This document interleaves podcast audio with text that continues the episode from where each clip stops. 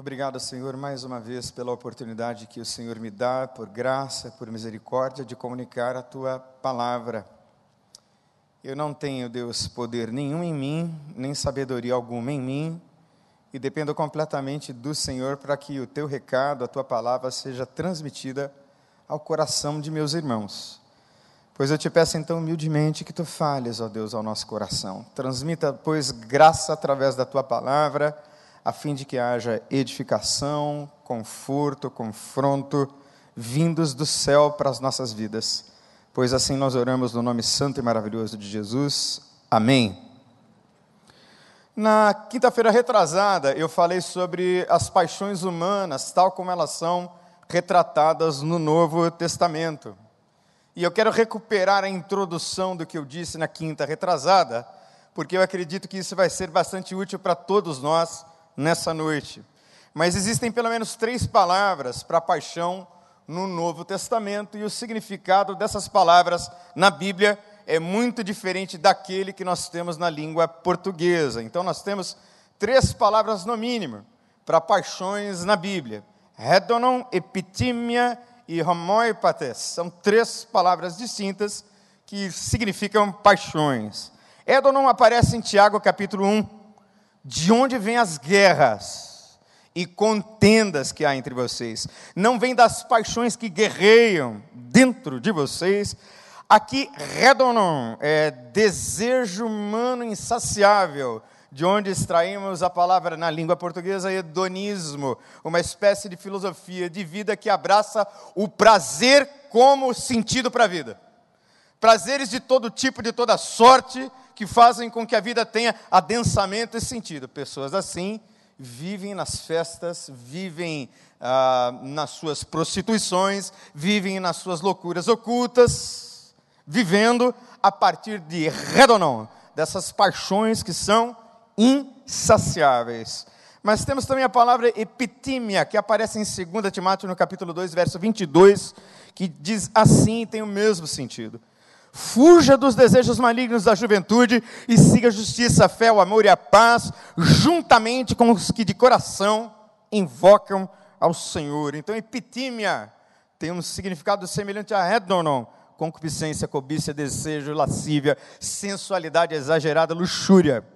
Mas nós temos romóipates, que aparece em Tiago capítulo 5, verso 17. Romóipates tem a ver com aquelas paixões que são sofrimentos alheios a nós. É como uma doença que nos atinge, como uma doença que nos ataca. Nós sofremos romóipates.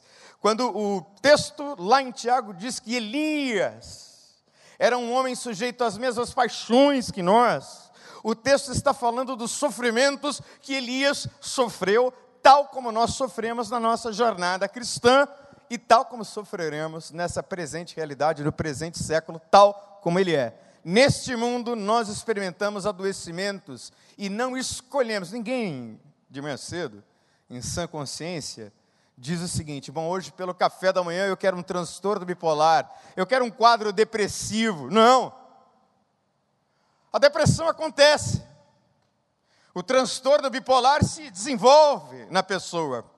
O vírus que tanto nos ameaça ele nos faz sofrer alheios à nossa vontade. Nós somos vitimados. Então, em Romóipates, eu tenho que lidar com os sofrimentos e responder a eles. Eu penso que a vida cristã é fundamentalmente uma resposta que eu dou ao mundo e às circunstâncias a partir do que eu tenho na palavra de Deus. Mas essas três palavras, elas têm uma raiz etimológica que é a palavra grega patos, de onde a gente extrai patologia, doença, sofrimento. Patos origina patológico. E quando dizemos, por exemplo, que alguém adoeceu, mais uma vez, não é algo que a pessoa escolheu, é algo que a pessoa sofreu. Então, no patos, ou no romóipates, você vítima, como foi Elias, vítima de Jezabel, vítima de Acabe, vítima de uma série de ameaças que o fazem fugir pelo caminho, você conhece a história, e ele sai para longe do propósito de Deus, porque ele não conseguiu vencer as próprias romóipatas, as próprias paixões. Ele foi vitimado por uma série de circunstâncias que uma amedrontaram e a resposta agora não foi boa. Porque nós somos assim, em fases, épocas da vida nós respondemos muito bem. Outras fases, outras épocas nós não respondemos tão bem e às vezes respondemos muito mal. Porque nós somos assim, humanos, frágeis. Mas na paixão patos você é vítima e na paixão epitímia, eventualmente, você é o vilão. É quando você se deixa levar pelos desejos da carne é quando a carne fala mais alto, é quando não se vence o pecado e se deixa vencer por ele. E isso, sem dúvida nenhuma, gera crises para o indivíduo, para a pessoa que peca e pior. Às vezes o meu pecado, o seu pecado, produzem mal ao outro, inocente, vítima, muitas vezes, das loucuras de quem quer que seja. Então, na epitímia, você é vilão. No patos, você é vítima. E nós temos que responder a essas paixões que tão de perto nos assolam. Mas Jesus, ele tem compaixão. E a palavra patos aparece aí novamente como raiz da palavra compaixão. Ele se compadece. Ele se compadece do quê? Do patos.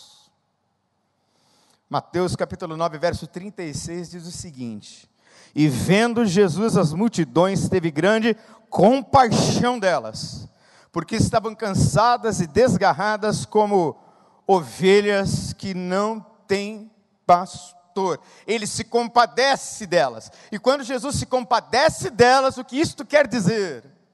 Ele se compadece do patos ele se compadece do adoecimento, ele se compadece daquilo que as paixões sem freio ocasionaram e resultaram na vida de qualquer pessoa. Então, esse movimento empático de Jesus é o movimento de não minimizar e não fazer de conta que a gravidade das coisas é real ou não.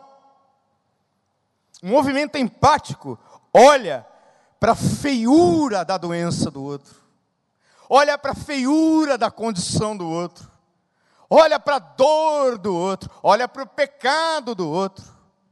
E mesmo assim, o empático se coloca no lugar do outro.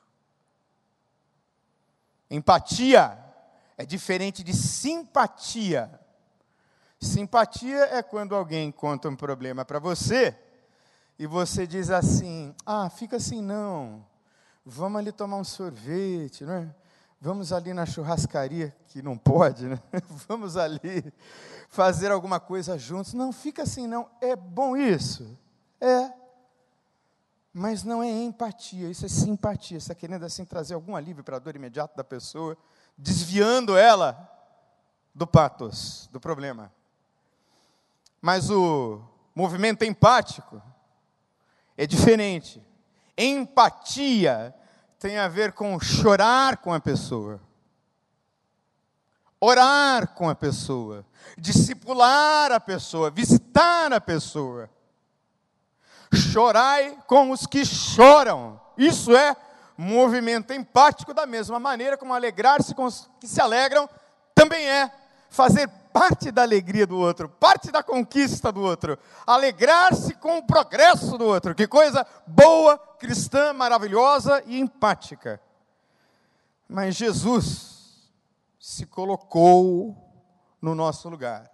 Se colocou no nosso lugar quando ele veio e sofreu todas as paixões, porque ele em tudo foi tentado, diz o texto de Hebreus, porém sem pecado e sofreu o pior dos horrores, dos sofrimentos dos homens. Ele foi crucificado e tido como criminoso e assassino no meu e no seu lugar.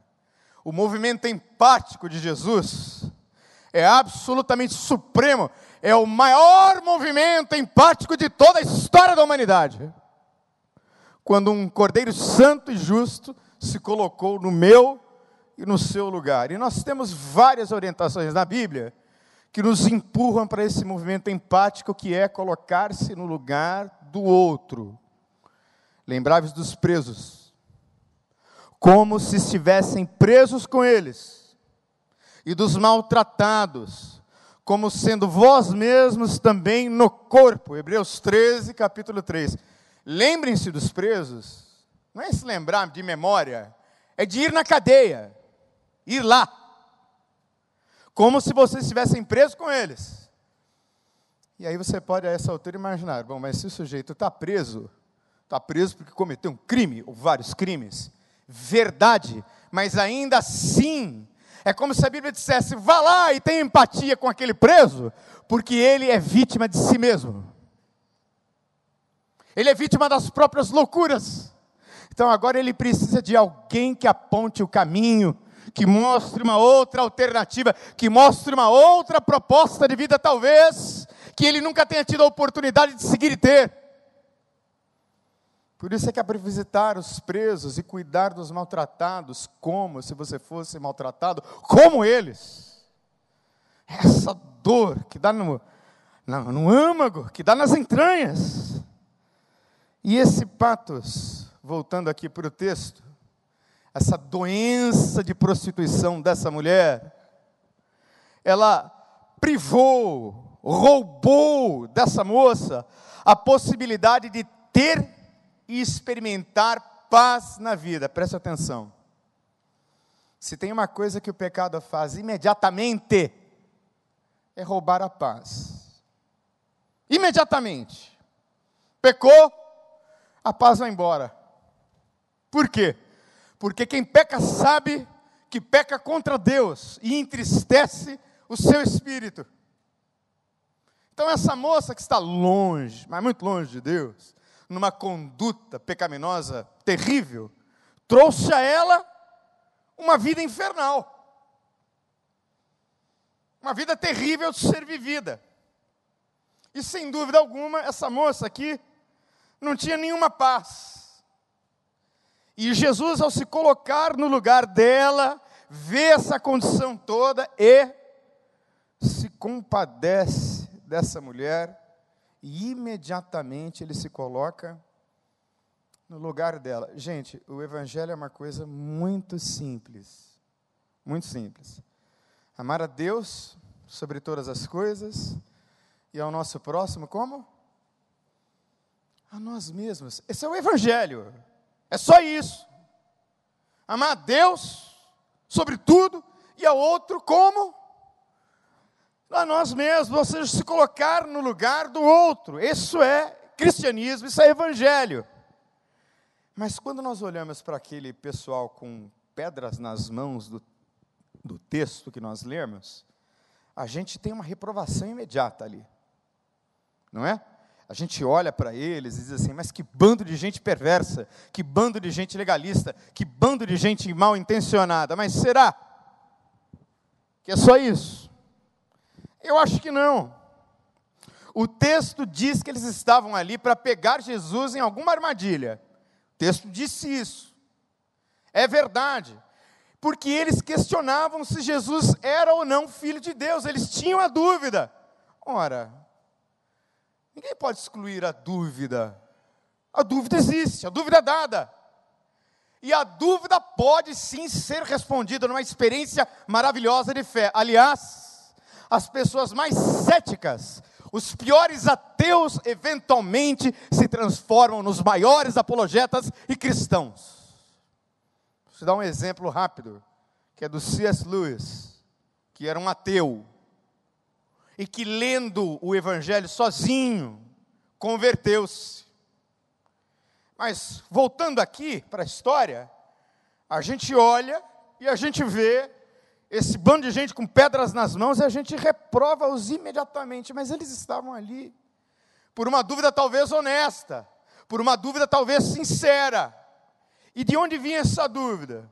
Essa dúvida vinha em nome do zelo que eles tinham por Deus e por Sua palavra. Eram escribas e fariseus, que conheciam a lei, que conheciam a Escritura. Então eles estão pedindo justiça. Pode ser que naquele grupo, posto que haviam intenções de pegar Jesus numa armadilha, junto disso, porque eles não tinham certeza se Jesus era filho de Deus. Vamos ver o que esse rabino diz. Mas muito provavelmente estavam ali porque eles foram ensinados assim. Eles aprenderam assim.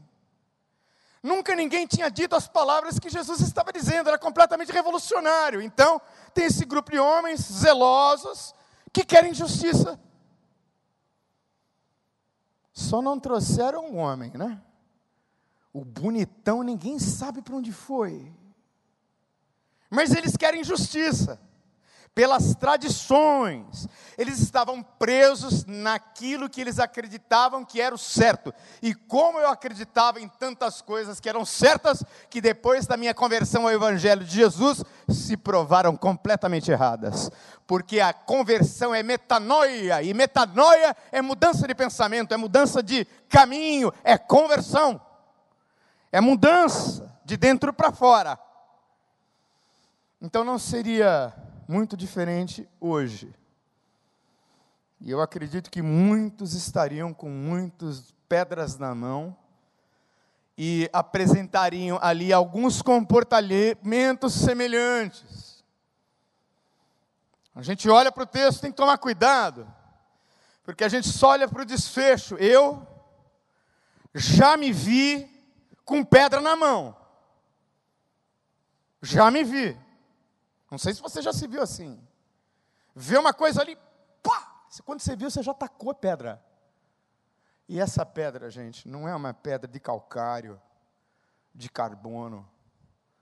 É uma pedra que vem aqui, ó, da boca. E a Bíblia diz que da boca, de uma mesma boca, procedem bênção e maldição. Então a gente atira pedras é com a boca, é com a fala são como as palavras. E as palavras têm poder sim, porque o mundo foi criado pela palavra de Deus, e a palavra de Deus pode sim produzir vida ou maldição, bênção ou maldição, se você preferir. Alguém aqui sabe dizer o nome da mulher perdoada? Não? Não tem o um nome, né? O nome foi oculto. Talvez numa tentativa de anonimato aqui, não é? Para ela não ter o nome escrito na história como prostituta. Mas quem é que conhecia o nome dela? Jesus conhecia o nome de todos os humanos. Ele conhece o nome de todos os humanos, ele conhece o endereço de todos, ele conhece o número do seu CPF, o número da sua identidade, ele conhece a tudo e a todos, e ele conhecia o nome e conhecia a história daquela mulher. Ele conhecia a mulher, porque Jesus é Deus. Então ele imediatamente lê a mulher toda. E eu penso que eu e você devemos ter essa mesma atitude quando qualquer pessoa chega até nós. Qual a história da pessoa? O que, que ela viveu? O que, que ela sofreu? Tá, é uma prostituta. Mas o que, que aconteceu para chegar até esse ponto? Vamos fazer aqui um movimento empático de ouvir a moça que ninguém quis ouvir. Pegaram no adultério, zelo de Deus, quem sabe, vamos praticar justiça, não. Ninguém fez o movimento de ouvi-la, de saber por que essa coisa chegou nesse ponto. Eu estou falando, gente, de às vezes de apedrejamentos que a gente faz a priori, de antemão, sem conhecer o caso. E aí a gente vai julgando. A gente vai emitindo juízos. É o apedrejamento do diferente, o apedrejamento do marginal, o apedrejamento do mal falado, o apedrejamento do perigoso, do ameaçador, o apedrejamento do sujo, o apedrejamento do defectivo, do defeituoso. A gente faz isso. E muitas vezes fazemos isso por preconceito, por não conhecermos a história do outro. Em resumo, muitas vezes nós contribuímos para apedrejar o pecador, inclusive. Fazemos isso. E é preciso que a gente policie a nossa espiritualidade, para que a nossa atitude, posto que zelosa muitas vezes, destituída de amor, de graça, de compaixão, de olhar para o patos e dizer: Isso é feio, isso é prostituição, isso é uma coisa horrorosa, mas essa pessoa é amada de Deus. Ela é escolhida por Deus, Deus sabe o nome dela. Jesus morreu por causa dela. Mas tem uma outra razão pela qual esses homens estão lá. Esses homens têm medo. Tem medo. Tem medo de quem Jesus representava. Tem medo da mulher que é uma prostituta e pode eventualmente corromper o povo. É medo. É medo que gera reatividade, agressividade. E erro, e medo, perdão, gera erros de percepção. O medo pode aumentar a percepção de um medo que não é assim tão grande, de uma situação que não é assim tão avassaladora, e fazer com que a gente tenha equívocos na maneira como a gente lê as situações da vida. Medo gera a evitação. E se tem uma coisa que é linda na Bíblia, e a gente acha lindo na Bíblia, mas quando a coisa vai ali pelas ruas, a gente fica com receio, porque a Bíblia diz que Jesus comia e estava com quem? Com pecadores. Ele estava tanto com os pecadores que ele foi acusado de ser beberrão e comilão. Pior, hein? Jesus foi chamado de príncipe dos demônios. Você não acha que tem um erro de percepção aí? O sujeito é filho de Deus mas ele é chamado de príncipe dos demônios, beberrão, comilão, porque havia medo instalado naquela comunidade, naquela estrutura religiosa, naquela estrutura social, naquela estrutura política. Jesus chegou como um grande revolucionário que na cabeça deles tomaria o poder, mas o poder de Jesus é outro. O reino dele é outro. A proposta dele é outra. A proposta dele é se colocar no lugar dos pecadores e morrer por eles. Aleluia. Essa é que é a missão de Jesus, esse é o que é o propósito dele. Então ele faz e pensa diferente. Porque os escribas eles querem algo que obedeça uma lógica jurídica.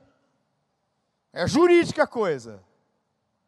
Na lei está escrito isso. E o senhor vai julgar como? O que, que eles queriam? Olha, nós temos uma acusação nós temos um julgamento, nós temos bases legais para esse julgamento, nós queremos aplicar uma sentença e a pena. A pena precisa ser aplicada, e a pena, no caso aqui, era morte por apredrejamento. Mas Jesus quer outra coisa. Jesus quer promover a paz ali. Paz. E de que paz essa mulher está roubada, sonegada, que paz ela não experimenta eu penso que muita gente tinha a mesma experiência de não viver a paz como ela, a mesmíssima experiência. E tem paz de Deus para você nessa noite aqui no nome de Jesus, amém, povo de Deus? Tem paz para você que está em casa, paz na sua família, paz nos seus negócios, paz para a sua vida emocional, paz para a sua vida espiritual, paz para a sua vida social, paz para você ampla no nome de Jesus. Paz.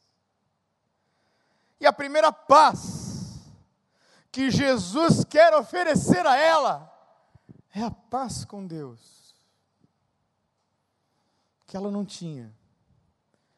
E quem não tem paz com Deus, e paz com Deus se dá na relação com Deus, fica tentando encher isso com relações com outros homens que não saciam, não dão conta. Paz com Deus, tendo sido, pois, justificados pela fé, temos paz com Deus por meio de nosso Senhor Jesus Cristo, por meio do qual obtivemos acesso pela fé a esta graça, na qual agora estamos firmes e nos gloriamos na esperança da glória de Deus, aleluia. Eu tenho paz com Deus, porque agora eu estou justificado dos meus pecados. Agora Ele pagou pelo meu pecado, pelo meu crime contra Deus. Ele sofreu a sentença e a pena no meu lugar, para que eu tivesse paz com Deus. Então, agora que eu estou lavado e remido no sangue de Jesus, eu posso me comunicar diretamente com esse Deus e ter paz com Ele, aleluia. E quando eu tenho paz com Deus, eu tenho paz nas relações. Os relacionamentos também experimentam paz, porque eles querem apedrejá-la. E o que é que Jesus quer? Jesus quer que eles se desarmem e iniciem um relacionamento com aquela mulher adúltera, não para predejá-la, mas para tirá-la da sua prostituição. Para caminhar com ela. Mas esse passo para esses escribas e fariseus, pelo menos nesse momento, é muito grande. Porque covardemente, se tivessem entendido a mensagem, teriam levantado a moça, tocado na prostituta, e, e poder dizer para elas: agora nós vamos ser irmãos, e nós vamos ajudar para você. Conta a sua história para mim, mas não é isso que acontece. Mas o que Jesus quer é promover a paz nessa relação e em todas as relações. Não retribuam a ninguém mal por mal. Procurem fazer o que é correto aos olhos de todos. Façam todo o possível para viver em paz com todos. Se depender de mim, se depender de você, tenhamos paz com todos. E essa paz vem dessa relação com Deus primeiro. E depois com o meu irmão, com o meu semelhante. Com o meu semelhante que está aqui no culto, em casa, no trânsito, no trabalho paz, paz nas relações, paz para que haja convivência saudável, paz para que haja construção de memórias juntos, felizes, das quais nós teremos alegria de recordar. Paz nas relações, não uma história terrível de morte, mas paz. Fim da guerra. Quanta guerra, não é, gente? A gente liga a televisão, China para cá, Estados Unidos para lá, Rússia agora, dizendo que outubro tem a solução. É uma guerra. Guerra de interesses. Guerra onde alguém consegue roubar dinheiro de respirador. Respirador. Roubam isso. É preciso que haja paz nas relações humanas. E essa paz que vem com justiça, só no reino de Deus e a partir de Cristo Jesus. Tem também paz na convivência, paz na comunhão, porque o reino de Deus não é comida nem bebida, mas justiça, paz e alegria no Espírito Santo. Gente, o reino de Deus não, é, não são as festas, o reino de Deus não são as grandes conquistas financeiras, não são. Reino de Deus não é aquilo que eu ganho aqui, não. Reino de Deus é espiritual. Ele é gerado pelo Espírito Santo em nós, no povo. E é essa paz que nos cede Eirene. Eirene é uma paz comunitária. É a paz na comunidade. É a paz dos santos, é a paz na cidade é a paz na vida, é a paz para a vida. E por último, paz interior. Jesus olha para ela e diz assim: cadê os teus acusadores? Porque diz o texto que primeiro começam a sair dali os mais velhos. E eu acredito que saíram primeiro os mais velhos, porque por conta da idade devem ter acumulado muito mais pecados. Não é? proporcional ao né, tempo de vida à quantidade de pecado do indivíduo. Então, os mais velhos soltam a pedra primeiro, porque a consciência, e graças a Deus, né, que tiveram alguma consciência, jogaram a pedra primeiro os mais velhos, depois os mais novos saíram todos. E aí, ele diz assim para ela: cadê os teus acusadores? Então, ninguém te acusou, eu também não te condeno. Vai e abandone, na NVI diz assim: abandone a sua vida de pecado. Preste atenção, essa mulher tinha um estilo de vida pecaminoso, e a Bíblia não erra, o pecado sendo consumado gera a morte. Então Jesus não está negando nem a justiça, nem a gravidade do pecado. Mas Jesus está tratando da questão com graça. Porque não existe verdade sem paz. Ou paz sem verdade não existe. Também não existe paz sem justiça. Não existe. Não existe paz sem confissão. Não existe.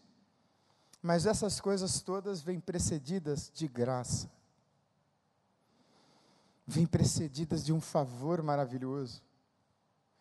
Vêm precedidas de uma possibilidade de perdão, de absolvição, de apagar o passado, de começar de novo. Então ele diz assim para ela: Olha, vai não peques mais, ou vai e abandone a sua, sua vida de pecado. O que, que Jesus está dizendo para ela? Não faça isso com você.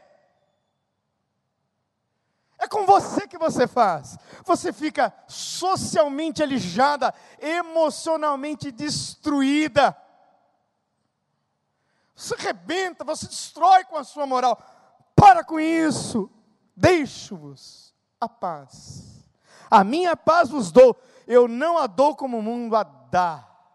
Essa paz aí, só Jesus tem para dar. Só Ele. E Ele está dando isso para essa moça. E você? Você que me assiste, você que está aqui. Você está em paz com Deus? Sua consciência está limpa diante dEle? Você está em paz com seus semelhantes, dentro de casa, no teu trabalho, tem paz lá. Será que você está em paz com a sua comunidade, com o lugar onde você habita, com o seu condomínio? Será que está em paz lá? E será que você tem paz interior?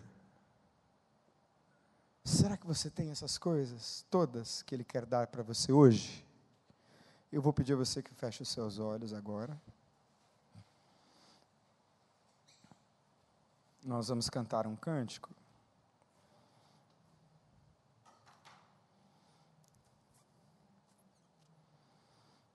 O pecado é feio. E ele deixa marcas terríveis e só vai experimentar libertação e uma vida abundante quem abandonar o pecado para um outro estilo de vida. E para isso é preciso confissão.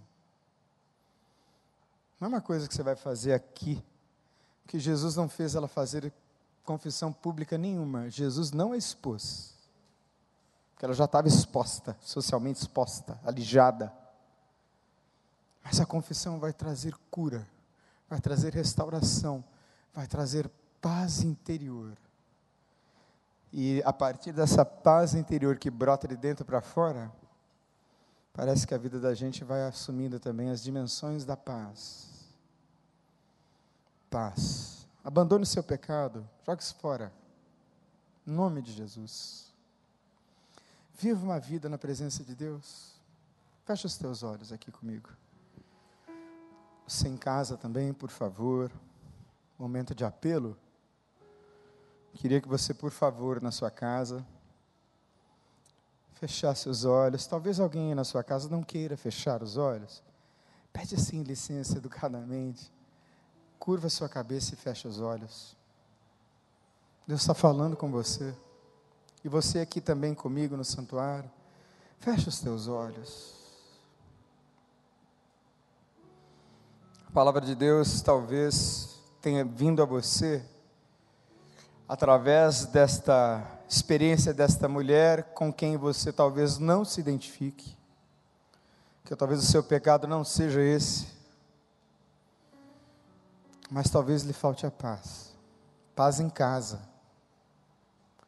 paz no trabalho, paz, gente, paz não depende de pandemia, Paz depende da relação com Deus, porque o justo da sua fé viverá. Paz. Paz na pandemia, paz no trabalho, paz no trânsito, paz de espírito, paz interior, paz na alma, paz no convívio com a esposa, paz no convívio com os filhos, paz. Paz no convívio com o patrão, paz no convívio com os colegas de trabalho, que vai se transformar num testemunho natural. As pessoas perguntarão de onde vem essa paz. Não precisa dizer nada. De onde vem essa serenidade? Vem de Jesus. Então, vocês que estão aqui assentados comigo, de olhos fechados, se você deseja receber paz na vida, Deus sabe o que é. Ninguém vai ser exposto aqui. Mas se você quiser desta paz, você que está talvez nos visitando pela primeira vez hoje, aqui hoje no santuário. Ah, Daniel, pastor Daniel, eu quero essa paz. Então, se Deus falou com você, eu vou pedir para você fazer uma coisa simples. Levanta assim a sua mão bem alto. Eu quero essa paz, pastor. Isso, Deus abençoe, Deus abençoe, Deus abençoe lá atrás, Deus abençoe, Deus abençoe, Deus abençoe, Deus abençoe. Eu vou pedir a você que levantou a sua mão para fazer um movimento corajoso. Nós temos poucas pessoas e muita gente nos assistindo na internet, poucas pessoas em relação ao grupo que nós temos na internet.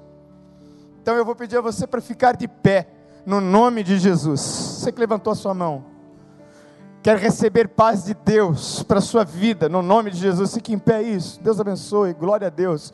Fique em pé, você que levantou a sua mão. Glória a Deus, você na sua casa. Fique em pé aí agora, para receber a paz de Deus aí na sua casa, em nome de Jesus.